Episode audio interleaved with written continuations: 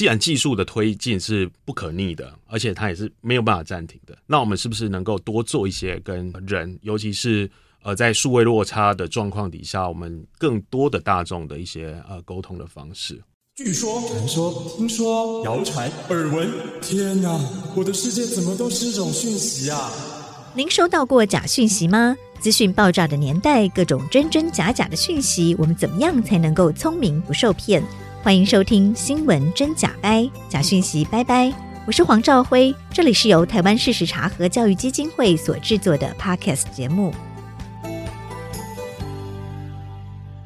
Hello，大家好，我是赵辉，欢迎来到新闻真假掰。今天来到现场要陪伴我们一起提升科技资讯与媒体素养的好朋友，是中正大学资工系的助理教授，同时也是中华民国资讯安全学会的监事王明宏老师。明宏老师好，赵辉老师好，呃，各位听众大家好。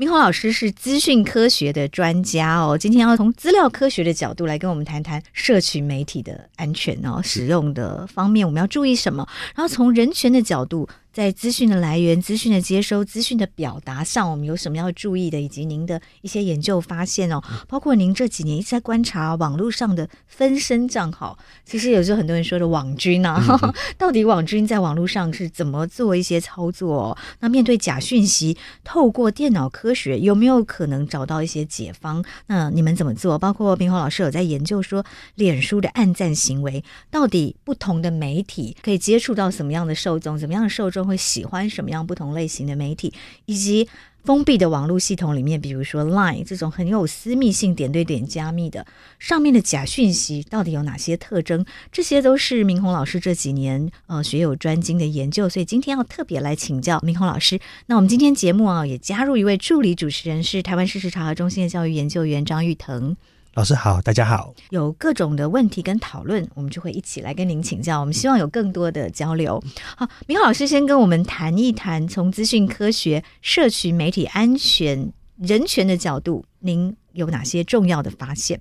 在谈这个社群媒体安全，我们还是从联合国这些人权公约最基本，我们人在现实社会中，我们会有公平的接收资讯啊，或者是透明的接收资讯，那自在的表达我们的意见这样的一个自由。嗯、那其实我们推到这个线上社会上面也是一样，就是我们在线上，其实我们也应该要有可以透明接收资讯，而且自在表达我们意见的这个权利。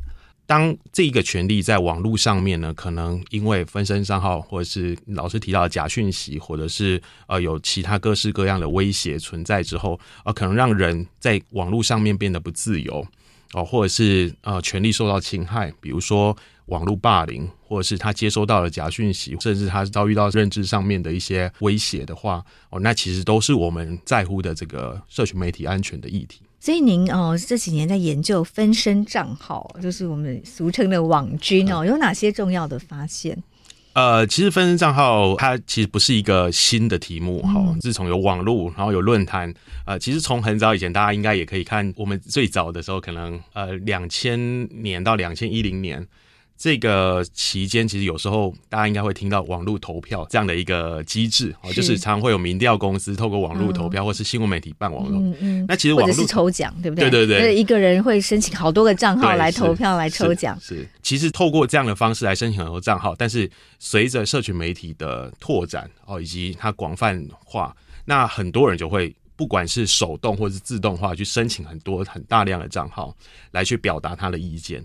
好的状况是他可能只是想要发挥他的声量，嗯，但如果他后面带有的哦，可能是。他想要去推波特定的讯息，哦、嗯，甚至特定立场的讯息，是，或甚至是淹没某些人的讯息，嗯。其实这就是我们认为哦，在网络上面的另外一个黑暗面。嗯，就是他可能背后是商业利益或政治利益的时候，我们就比较讨厌了，对不对？就是某一种认知操作了。是是是，是。所以您的观察呢？您怎么去发现这些分身账号，然后对他们做了哪些研究？啊、分身账号的意思就是一个人有非常多个网络化身，嗯，是不是？像我自己在做研究，我们就。定义比较明确哈，可能就是特定的一个人或是一个组织去控制一系列的这些账号。那既然我们要去做 detect，我们大概有几种做法。然后传统的话，我们会去看 IP，但其实现在大家可以知道，有很多种方式可以越过 IP 的这个 detection，比如说还可以跳，对，用跳板，明明人在台湾可以改成在美国，对，或者在非洲，嗯、对，这个现在在技术上还没有办法侦测。呃，其实理论上你透过跳板都会留下记录，在网络上面其实并没有任何一个完全匿名的一个机制，嗯、啊，只是就是说我们有需要花费这么大的精力去查这件事情嘛？那我的角度，我是希望透过资料科学的方式来去做比较长期的观察，嗯、例如我们曾经观察过呃一整年后，或甚至超过一年的 PTT 的这个、嗯、呃社群平台，呃、对社群平台，那我们就会发现有一些账号呢，它可能有呃，比如说它可以在比如说周末，它就完全不活动，嗯，周间它完全就是活动非常的剧烈，是，而且我们发现。不止一个账号，可能是多个账号，哦，都有这样相同的行为。嗯、那如果你今天说的是可能是一两个月，哦，或是一两周有这样的行为，也许是巧合，嗯，但它可能是长达六个月，长达一年。是。那其实从我们角度是，人的行为是很难去做长时间的去改变，嗯，哦，所以我们如果透过长时间的观察，不管是观察或是行为上面的分析，然后希望可以找出哦可能的这些纷争账号或是集团的账号，嗯，那他们可能还有一些其他的。行为，例如说，他们可能会互相去 promote，嗯，啊，比如说其中一个账号发表了，嗯，那另外可能一群固定几个账号就是会来呃协助这个众星拱月这样的一个机制，嗯、这些其实都可以透过电脑科学来做一个比较具象化，嗯、然后相关的分析。是，就是一群一群的所谓大家俗称的网军，那、嗯、你们怎么来？发现这些网军，您刚刚有提到吗？就是这群人在同样的时间进进出出网络，嗯、还有呢？我们在做研究，当然我们讲求还是科学性。对，所以其实像我们会希望，就是说，哎，我们可能透过 human verify 的一些机制，嗯、比如说我们呃可能有一些专家，好，然后 PTT 上面有一些分身账号的这个检举的版面，嗯，好，所以他可能是透过专家来判断之后，他们就是分身账号集团。那我们依照这样的一个标准答案。好，我们来训练一个模型，嗯，好，来开发一个这样子分身账号的这个判断器，嗯，好，或者分类器，嗯，来协助去做自动化的政策，嗯，那当然这一件事情其实相对是比较敏感的，因为没有一个任何一个人愿意被指控是是这样的角色嘛，对，所以它的标准要很严格，对，所以我们尽可能希望是避免掉。呃，所谓的 false positive 就是伪阳性，嗯、也许可以漏抓，敏感度降低。对对，我们可以漏抓，但是我们绝对、嗯、绝对呃不能冤枉。嗯、对，大概是在做这样的题目，我们的原本的准则就是分身账号的侦测器。对，好、哦，这个已经研发出来了。哎，对对对，就是我们会有一些 AI 的模型来去做这样的、嗯。是，那未来这个侦测器要放在哪里？呃，我们要怎么样可以使用到？其实这个侦测器它可能是一个魔戒吧。我我认为就是说，因为其实每个账号它有它习性，可能会去做改变。其实我们如果是单一的特征的账号，就是这种分类器，我们其实可能呃没有办法长时间使用，或是在每个场合都做使用。所以我们大概只能提供做参考。好，比如说，诶，一个具体的例子就是，我们并不会把这样的东西交给行政单位来去做。嗯、那我们可能会是提供，可能不管是平台方，或者是呃，一般使用者，对一般使用者来去做。呃，观察或者是来去提示他、嗯、哦，比如说这个账号可能过去的历史是怎么样，嗯，啊，来来去做一个预警，嗯哼，所以它会是一个公开的一个侦测器，当然是一个外挂挂在 PTT 上，或是什么样的模式？哦、呃，这个是我们未来的目标，对对对对对，就是目前还在研发中，对对对对对对，对。啊，那除了 PTT 还有哪些平台有这样的侦测？当然，我们理论上会希望推到比较所有的社群对社群平台，但是社群平台当然也有他们的 concern，嗯，比如说脸书或者是其他的这些 Twitter 这些社群平台，他们可能有各类型的 concern 啊，那他们是不是会愿意让你们去取得这些资料来去做分析？好，那那我觉得这个可能都需要。呃，也许更有默契，或是更有互信基础底下，嗯，因为 PTT 是一个开源的方式，所以大家可以上去做研究，然后贡献各种资料嘛。是。那老师，你刚刚说那个分身账号的部分呢，啊？虽然说我们说要不要冤枉大家嘛，可是比方说像现代人，其实都会有很多个账号。比如以我自己来说，好，可能就一个工作用的账号，私人的账号。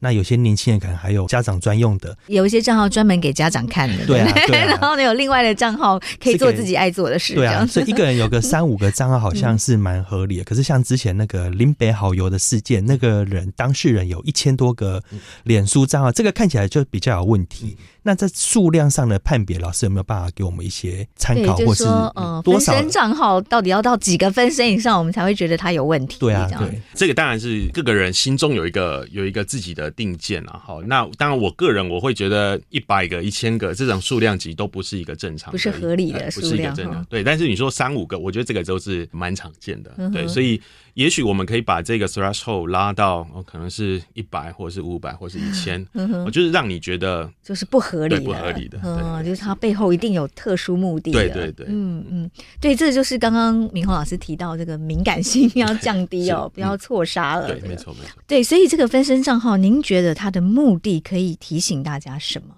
为什么我们要做这件事情？我们在现实社会谈民主，好，会谈每个人在现实社会上面哈，我们一个人的呃公民权是平等的。是。那为什么在网络上面我们没有办法去谈这件事情？比如说。每个人在网络上面如果有账号，其实他应该有发声的权利。嗯，那为什么有这些技术或是有这些呃资源的人，他可以透过数千数万个账号，嗯，来去做相关的这些推播？嗯，那其实，在同一个平台上面。假设乐听观众他没有这样的认知的话，嗯、他可能会觉得这个平台，哎、欸，大家都充斥着同样的一个言论，嗯、这些同样言论，它背后其实是只有一个人。嗯，那其实就让我们讨论变得非常的不自由不透明。是，是就是说声量平权，每个人就是代表一个声量。是可是如果像您说的，有一些人他特别有钱，他可以去分身成五百个、五千、嗯、个、五万个分身，然后他好像就代表了五万个人。是。对，所以所以这个是呃违反我们的这个民主的原则，一人一票，票票等值，是。是这样的理念，所以我们要揭露这样分身账号的操作行为。嗯、是。背后当然还有更深一层的意义啊，就是说，呃，因为这些分身账号，它如果是用来做 marketing 商业上面，大家也许啊，嗯、比如说有些啊，厂商这个化妆品好好用，对对对，口红颜色好棒。对，但是如果是用到呃，可能跟呃商业以外的哦，不管是政治上面哦，嗯、或是国对国哦，嗯、就是甚至成为境外势力的干预。对，是。那我觉得这个可能就对于哦，不管是人民自己的认知，或是国家的安全，可能就会造成威胁。嗯哼，对，这其实。就是呃言论自由的范畴了，对不对？我们说言论自由市场，然后每个人都可以表达自己的声音，真理越辩越明。可是当有一个声音是排山倒海而来的时候，可能会有寒蝉效应，对不对？嗯、会有人觉得，如果我讲一句话被。五百个人、五千个人、五万个人霸凌，哈，我可能就不敢讲了，哈。那可能一个人他就可以扮演五万个人来霸凌你这样的角色，对不对？像最近在网络上，就是有一位 YouTuber，他叫 Chip，那他本来是专门做历史频道相关的。那他最近在那个一个受访当中，他说到，他认为台湾的那个网络上的言论自由被缩限了。现在只要批评政府，就很容易会被抄家。嗯，那其实蛮严重的指控啊，随即就有很多正反方的这个呃意见跟讨论。那他当然就会遭受到就反对方的所谓的出征。嗯、是。那老师，你觉得我们在台湾好了，单纯以台湾来说，网络上言论真的被限缩了吗？还是其实不是？刚刚玉腾提到的这个现象哦，其实他很有可能是网红要炒作一些话题，不管支持他、反对他的人，其实都会跳出来，对不对？就您的研究上。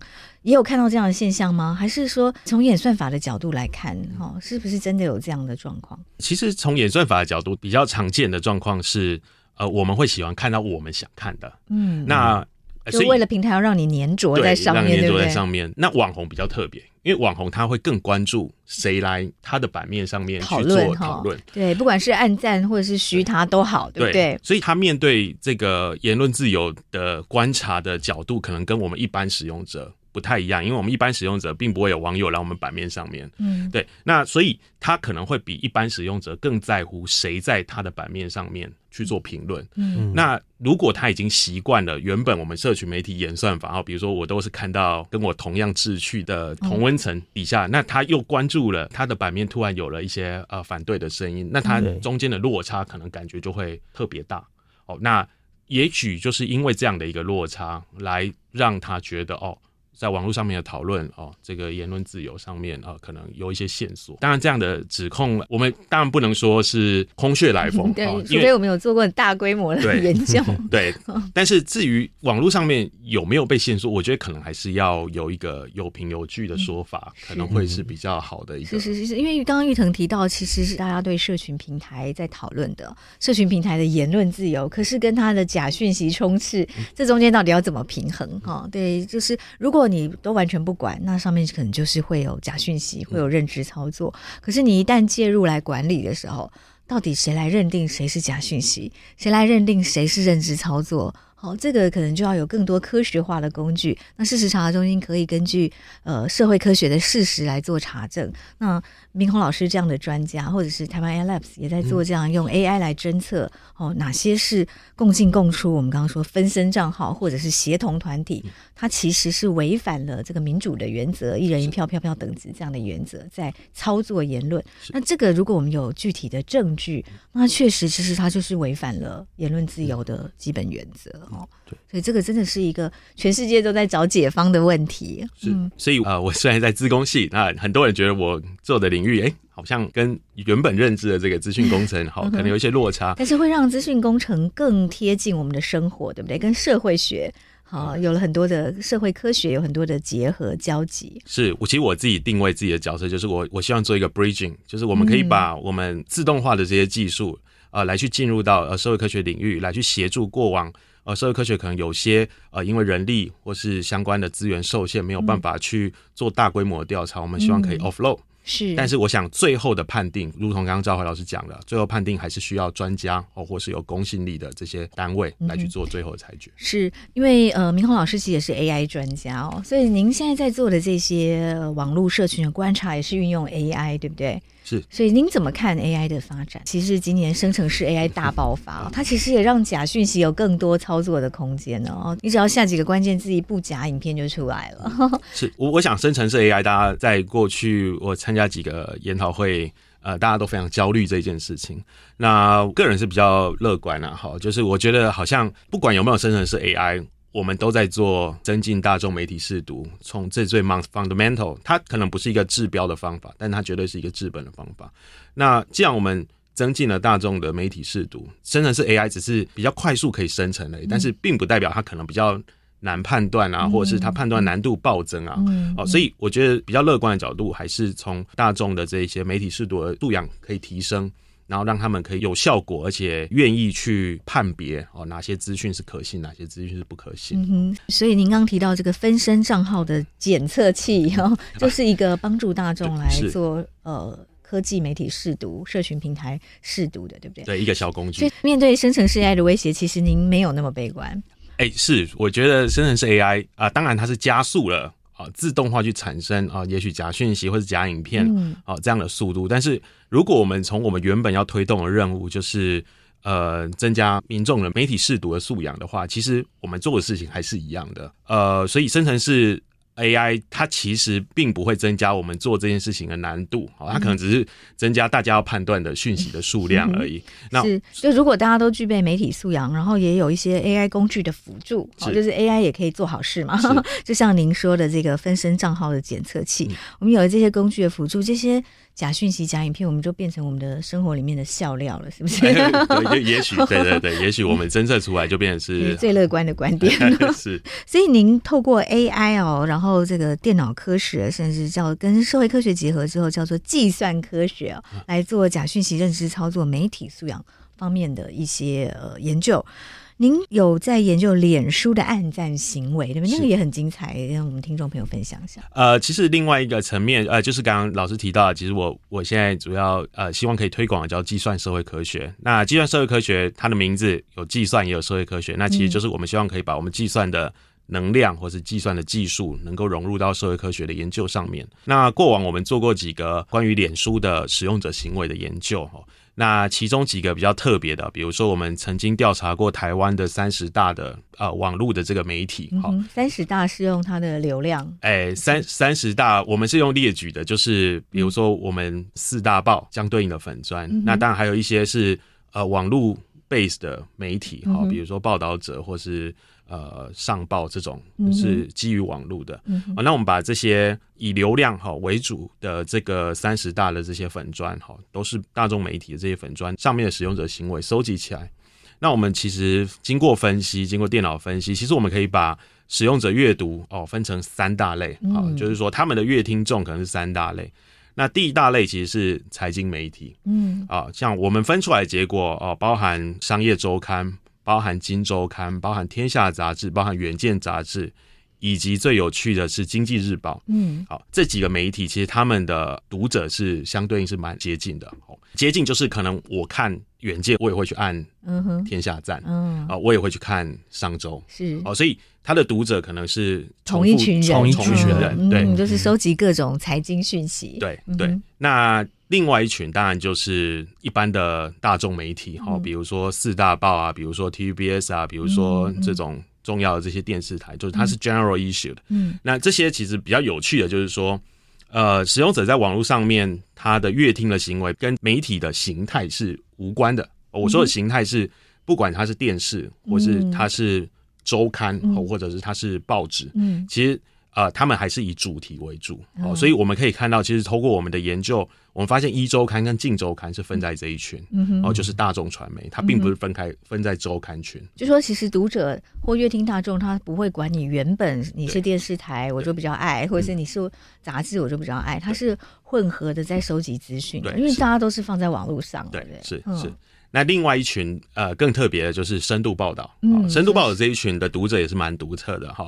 让我们观察在这一群里面，可能有报道者，哦，可能有 The News Lens，哦，可能有各大外国传媒，然后比如说《纽约时报》中文版，哦，BBC 中文版，德国之声中文版，都放在这一群。所以其实会去读外文媒体报道，会去读深度报道。好，也是同一群人，也是同一群人。嗯，所以从就是读者可以阅听众可以分成这三大群，然后都是在这个群内好收集类似的的资讯。他们有 common interest。嗯，那其实这个也是我们能够透过电脑科学来协助的，因为如果传统大概我们还是必须要借重。调查的技巧，或是呃做大规模的调查来得到这样的讯息啊、嗯哼呃。那我们如果能够透过社群媒体，透过电脑科学的技术，也许可以揭露另外一个层面使用者的乐听行为。嗯哼，那这三大族群的乐听众啊，哪一群最大？然后它的大小比例大概是怎么样？啊、呃，当然最大群的就是这个一般的大众传媒哈，嗯、比如说四大报啊，然后呃这个四台啊，好这些大众传媒，那他们的比例当然是非常大。分出来三群，并不代表每一群的大小是一样的，好，呃，就我们的观察啊，最大群当然是大众传媒，好，第二大群。接收一般资讯的那种，那第二大群呢就是财经，第三大群呢才是深度报道，对，所以那它的落差有多大？就是喜欢看深度报道的民众到底占？比如说，喜欢看财经的群众，根据你们的观察，它的比例哦，我觉得可能是一个指数的上升，哈、嗯，可能是十倍、十倍、十倍，所以有可能是一般大众传媒，可能它的互动数可能是最深度报道，可能是一百倍，嗯，那那可能中间是这样十倍的这样的一个 scale，就是从相对小众的这个深度报道、深度报道到财经杂志，再到一般大众传媒。嗯，那在一般大众传媒的报道里面，最受欢迎的又是哪些议题？您有当时有特别做出了这些研究？议题上面我们没有特别针对议题去做研究哈，嗯、因为其实现在报道在脸书上面我们收集的时候，它有一些比较困难收集到，有些粉砖它习惯是把小编的意见放上去，嗯、所以我们可能只收集到小编的 comment 而已，嗯、并没有办法收集到原文啊、嗯呃。那但是这些都值得后续我们针对。呃，这个题目再下去做更深的研究。嗯，是。所以在这个脸书暗赞行为的研究里面，您觉得最有意思的发现是什么？乐听观众，他第一个刚刚提到，他并不会去依照他平常 approach 到的这个现实社会 approach 到的这个媒体的形态来去选择他的乐听媒体，都还是选择他的 interest。嗯，对。那呃，再来就是呃，我觉得比较有趣的是，外媒会去读外媒中文版的。这些群众其实跟会去读深度媒体的这些呃群众是类似的啊、嗯哼。呃。那当然某种程度也反映了，因为外国媒体的中文版的网站，其实它还是都是做专题式的报道，它并不会做 real time 的这些 news，、嗯、所以它依照这种呃报道类型呢，其实我们是可以去区分啊、呃、使用者的偏好。嗯、是，另外您有这 line 的一些研究，不过我们先休息一下，明宏老师帮我们点播一首歌曲，因为我是职工的哈，所以。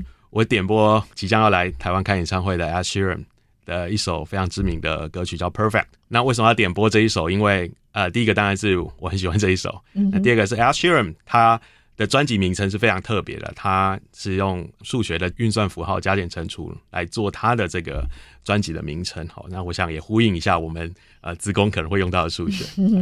Perfect。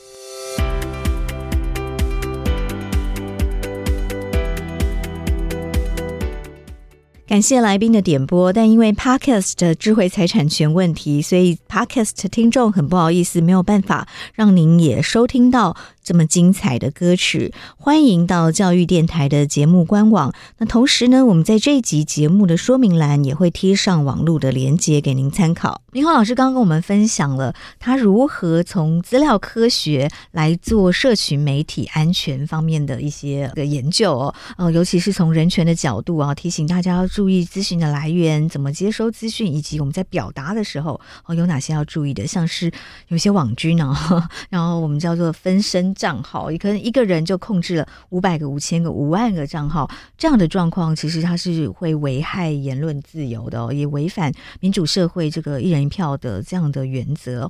明华老师正在研发这样的检测器哈，让我们在看到一些社群平台上的留言的时候，可以去观察一下，说那这个人是不是真的是一个人？他是不是 AI？他是不是假账号？或者是他是不是一个人分身成五百个角色？好，在想要影响、操控我们的认知。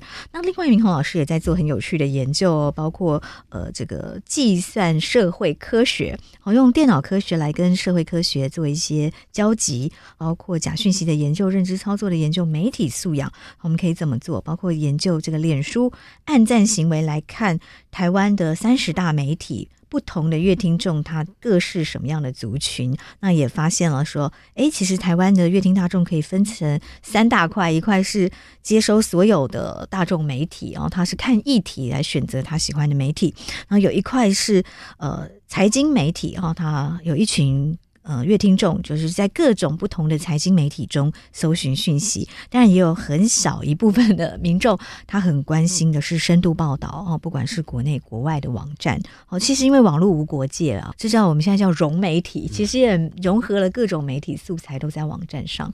哦，所以其实大家已经不太在乎媒体形式，重点还是内容啊议题。对，那这也是让假讯息有很多操作的空间，所以也是 AI 可以想办法解决的。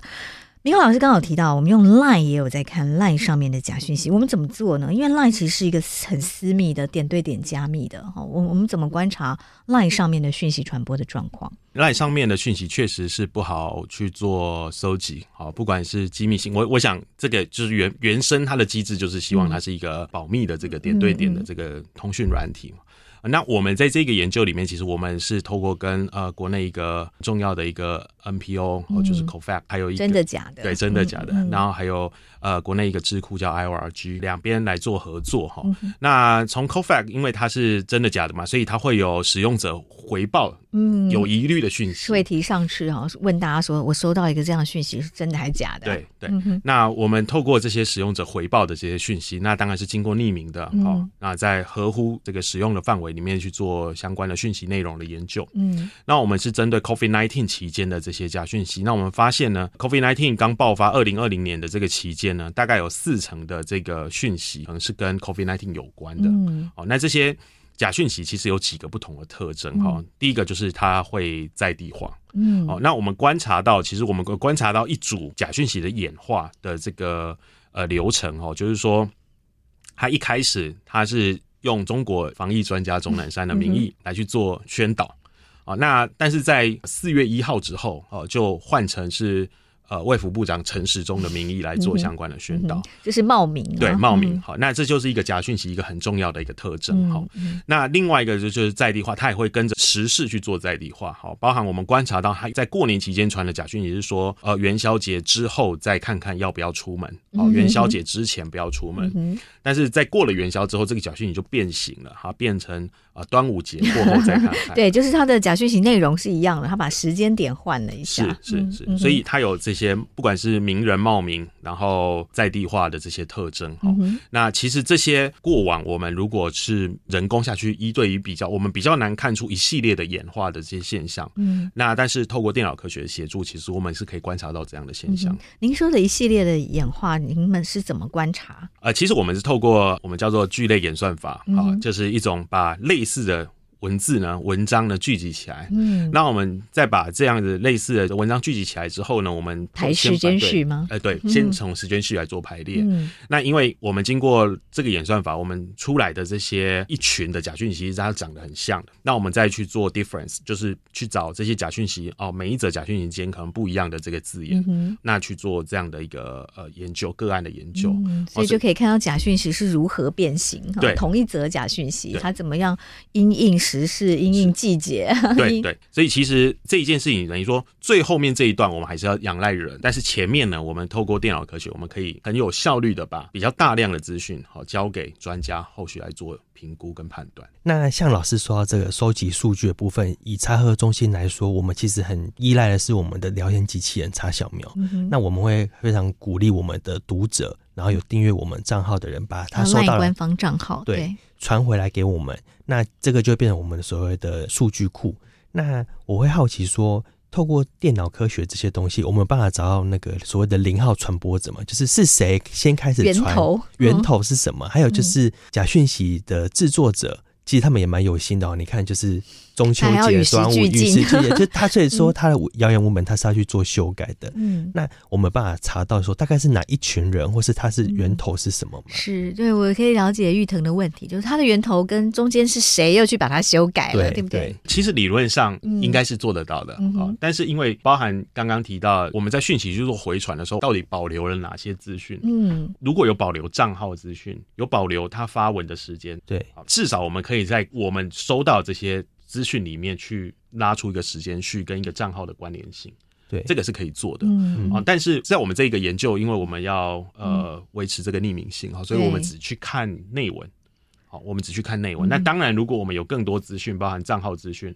包含发表了时间资讯的话，嗯，呃，我觉得是有机会来做溯源。我们就所以其实刚提到的这个讨论哦，其实像 Line 这样的通讯软体，因为它很强调私密性，面临的困难哦。当我们的假设是 Cofacts 进去，但你收集了过多个资的时候，可能民众也会反弹哦，因为我们会担心是，那我们的个资是不是太过于揭露了哦？所以怎么样做到保障人权、保障隐私，但是又追查这个假讯息的来源？其实非常困难呢，明空老师，您的经验？我们当然是从外部观察者的角度来去做啦，所以我们能做的坦白讲有限，因为我们第一个我们没有办法去做全貌的观察。好，当然在 PTT 的研究，我们几乎可以去做到全貌，但还是有些、嗯、因为它是一个公开的平台就可以做到。对，但是在、嗯、比如说在 Facebook 或者是在 Twitter。嗯哦，基本上我们是很难去做到全貌式的，就是取得一个 snapshot 啊、哦哦，因为因为社群平台有挡住的关系哈，对，所以在 PTT 上面，其实它是一个最公开、最开源的、嗯，可以欢迎大家来做各种研究的。嗯、所以我们在 PTT 上是可以追查到这个假讯息或这个认知操作最早是谁，然后经过谁来把它篡改变形。哎、欸，在 PTT 上面，其实理论上应该是可以做得到的，因为我们是可以呃，假设我们今天从呃有一个资料集是横跨了非常长久的时间，好，那我们又有他发表的人的资讯，好，可能包含他的内文，然后甚至他更动 editing 的这些行为，嗯、其实是可以做到这件事情的。但是包含在，哦、我们就先不去谈 Line 这种极度隐私的，哈、嗯，即便是在 Facebook 或者是在。Twitter 这样的一个社交平台上面，其实我们要去做这样的追查，第一个还是要有非常大量的资源，因为我们可能要收集这些事情啊、嗯。那第二个当然就是呃，平台他们也有他们有愿意对，也要愿意、嗯、或者是资料开源对、哦，那不然他们基本上还是会有挡。爬虫的机制，嗯，是关于哦这个呃，刚刚您提到 Line 上面的假讯息哦，我们有很多的研究，但是它有一些研究的限制，跟我们为了保障人权隐私不得不遵守的规范。好、嗯，另外您也有在侦测说，就怎么用 AI 来看哪些讯息是政治操作？哇，这个敏感度更高了，您怎么做？呃，因为 AI 使我们能够很有效率的。或是很大量，然后仰赖计算能力来去看大量的影片，好，就是可能用电脑来帮我们看影片。那呃，我们会发现有时候会有一些现象，好，就是素材重用的这样的现象，啊、嗯，就是当我们要进，不管是做政治操作，或者是做呃任何推广啊、嗯、marketing 的时候，其实我们还是会有素材重用。比如说，我们把一段文章给不同的部落客来发文，这也是一个素材重用哈、或者他们有一些变形。对，但是过去来讲，文字的话，我们去判断素材重用是相对容易的，嗯、雷同度百分之七十、八十、九十。是，但是当它变成一部影片的时候，对，嗯、那比如说最简单的案例，可能就是我们过往哈，呃，有一个网红，他因为去做了这些电影的摘录，嗯，好，然后可能被电影公司控告，嗯、他采用对、嗯，那其实我们要做的事情有一点像哦，就是说。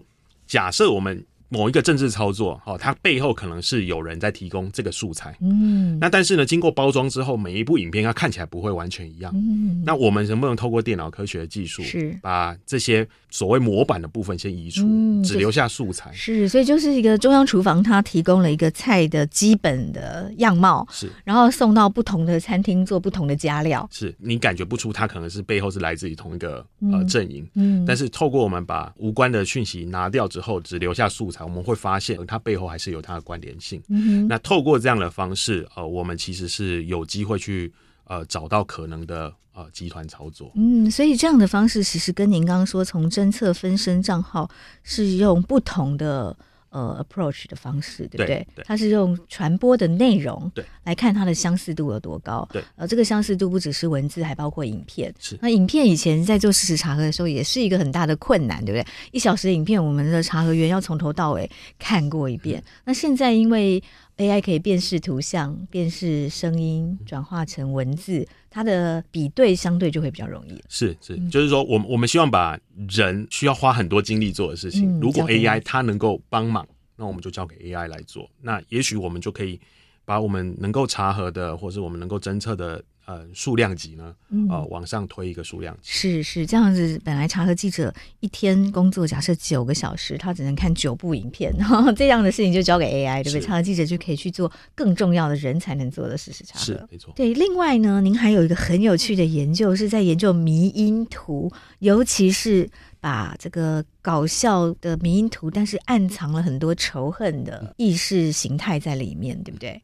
呃，对，其实这也是我们目前正在做的研究哈。那呃，其实它的发想是我们还是想要去解决仇恨言论的问题。嗯、但是仇恨言论过去我们认为言论可能是文字型，嗯。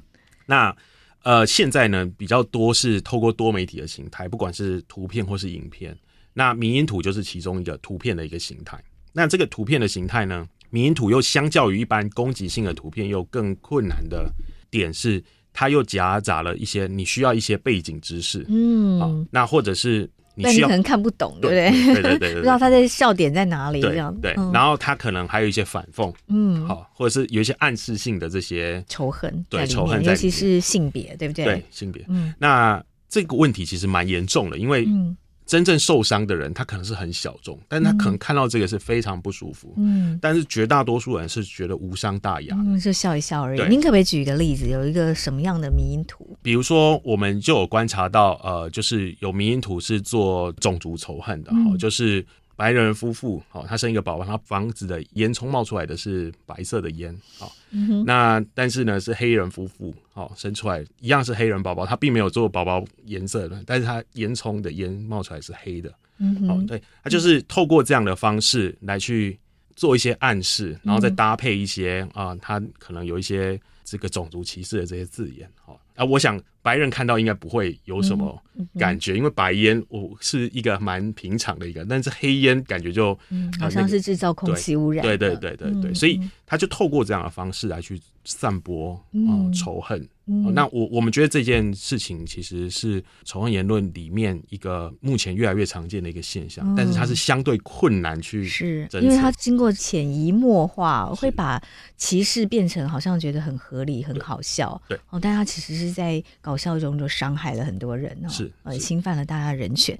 这个是不是也是透过 AI 科技的进步，其实我们在侦测上可以解决了一些？呃，对，其实就是过往我们在做这样子多媒体的研究，其实我们真的是非常困难哈、嗯。就是我们光是要辨识这里面有人、有小孩、有烟囱，哦，还不要说烟的颜色、嗯，就是非常困难。然后，但是现在通过 AI，其实是可以做一个真做一个描述，好，包括刚刚老师提到的生成式 AI，都可以针对图去做描述。嗯，那我们现在当然是第一个，就是先把这些影像的内容转译出来，好、嗯哦，这个是第一步。嗯哼，但第二步，我觉得转译的意思就把这个图在讲话什么，对对，变成文字，对，没错，嗯、用文字啊讲，我想这个传播力还是相对来讲是呃，电脑的解析能力还是比较好一点。嗯、但是第二个比较大的问题是我们要怎么去 connect。这个仇恨的关系，比如说黑人抱小孩，烟囱是黑，假设他有这种，那烟囱是白，我们怎么样去对应说，哦，这可能跟种族上面是有一些呃歧视的暗示性，嗯啊，那这件事情我觉得目前是比较困难来解。那我们是借助人机合作的一个角度，就是有呃，我们现在叫做 Human in the Loop 的 AI，、嗯、就是我们在。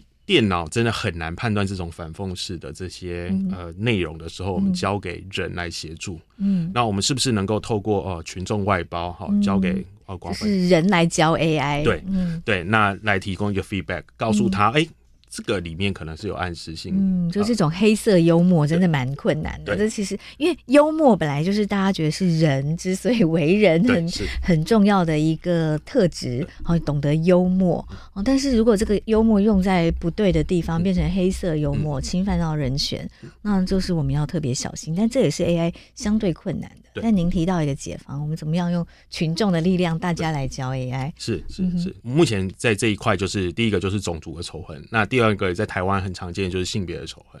那这两个仇恨，我想，呃，同样的迷因图，它伤害到的其实相对来讲都还是比较小众啦，嗯，哦，比较小众。但是我们并不能忽略这些小众的人他受伤的程度。嗯哼，是，其实事实查核中心之前有破过好几个迷因图，对不对？对，我们有破了两张迷因图，这个我可以举例一下。然后这两张迷因图其实让我们被蛮多网友就是指教的，因为就是会说你们好没有幽默感。对，但是这个幽默感其实不应该是伤害别人。对，像有一个的话是他讲说德州有热浪，然后老奶奶呢可以用信箱来烤面包，就他的那个画面是一个老奶奶拿着一个烤好的吐司面包，嗯，然后对着一个石头做的信箱这样子。嗯，那这个当然就是跟那个天气。其全球暖化，可能它是一个隐喻这件事情，然后我们就把这张图就检举了，然后标示为假讯息，然后我们就收到很多美国网友，哎，是美国的网友，然后。他们因为很多都是专门经营民营的粉砖，然后因为我们可能他难得有一张图触及率很好，可是因为这样我们把它 block 掉了，那他就是蛮反抗的。那另一个是那个有一个说六十岁的男子，然后他报案有一只宠物松鼠跑到他的身体里面，然后那个图就是一张 X 光片。那这个我们会做是因为很多台湾媒体有报道，他们最后通常会讲一个说啊，这是一个 P 图，这是一个虚拟，这是一个讽刺文章。可是我们也知道现在人多数就只有看标题，那这个。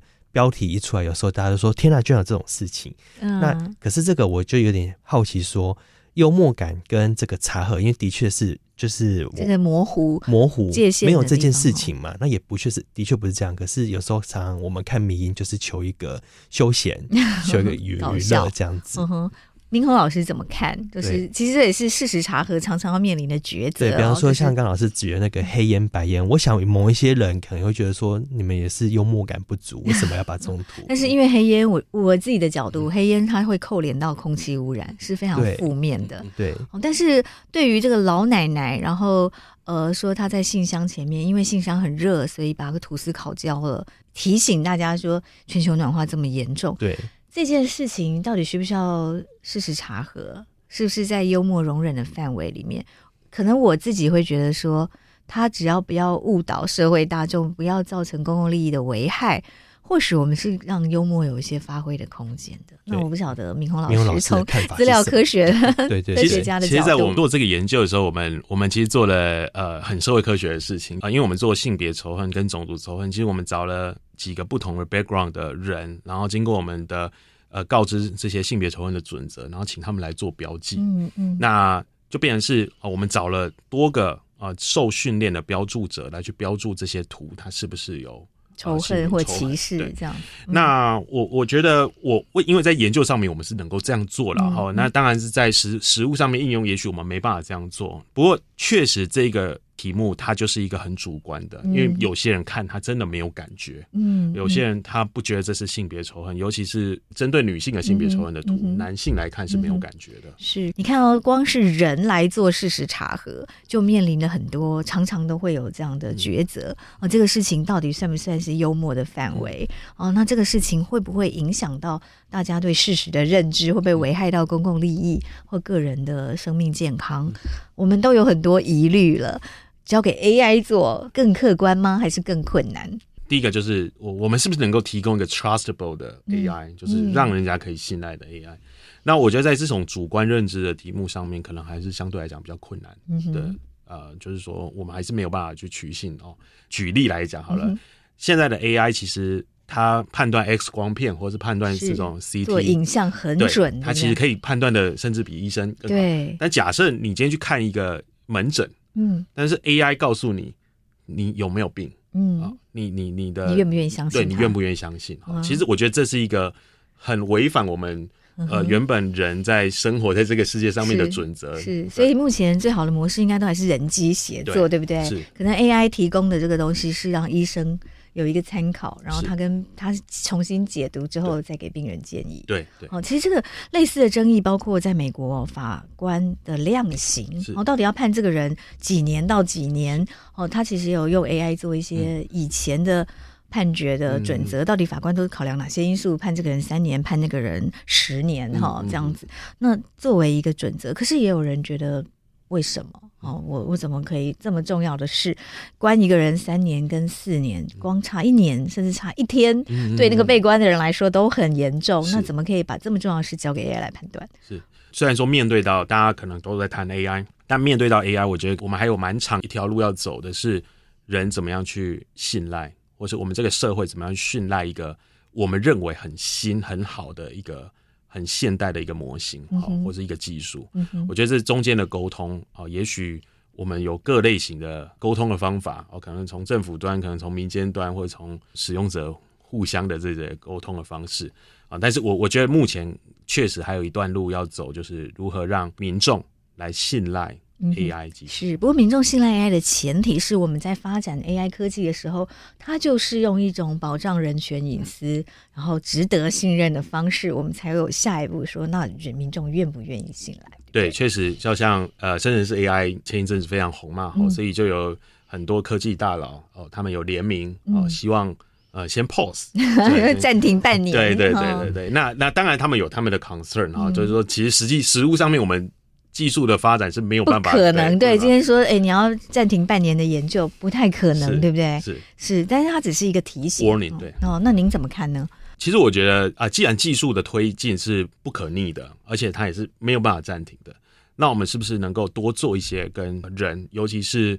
呃，在数位落差的状况底下，我们更多的大众的一些呃沟通的方式，哦，不管是让他们有机会在平常就接触到这些技术。好，呃可能是 AI，其实早就在我们生活周遭了，对不对？从大家做那个美颜相机，对对对对对对对。那那就是能够让他们知道，哎，其实这也是 AI 的技术。好，那某些东西也是一个 AI 的技术。那再来就是当然就是从推广的角度，就是他们享受到 AI 的便利的时候，也许他们心中的抗拒感就会不一样。就像我们当时一开始。爸妈来使用通讯软体的时候，嗯、他们可能也觉得，哎、欸，智慧型手机他们不会使用。嗯，但是当他们享受到这个便利的时候，也许他们的抗拒的程度就不会那么高。嗯哼，是，我们也提醒大家 AI 的风险，然后也善用 AI 的好的那一面，然后让大家生活的更好。是，好，非常谢谢明宏老师今天的分享。谢谢，谢谢黄老师，谢谢各位听众。谢谢收听《新闻真假掰》，这里是由台湾事实查核教育基金会所制作的 Podcast 节目。我们将陆续邀请各行各业的朋友来畅谈媒体议题，陪您一起增强对假讯息的抵抗力，让我们都能和假讯息说拜拜。欢迎您订阅留言，告诉我们您的意见和观点。如果您喜欢这个节目，别忘了给五星好评，也帮我们多多分享哦。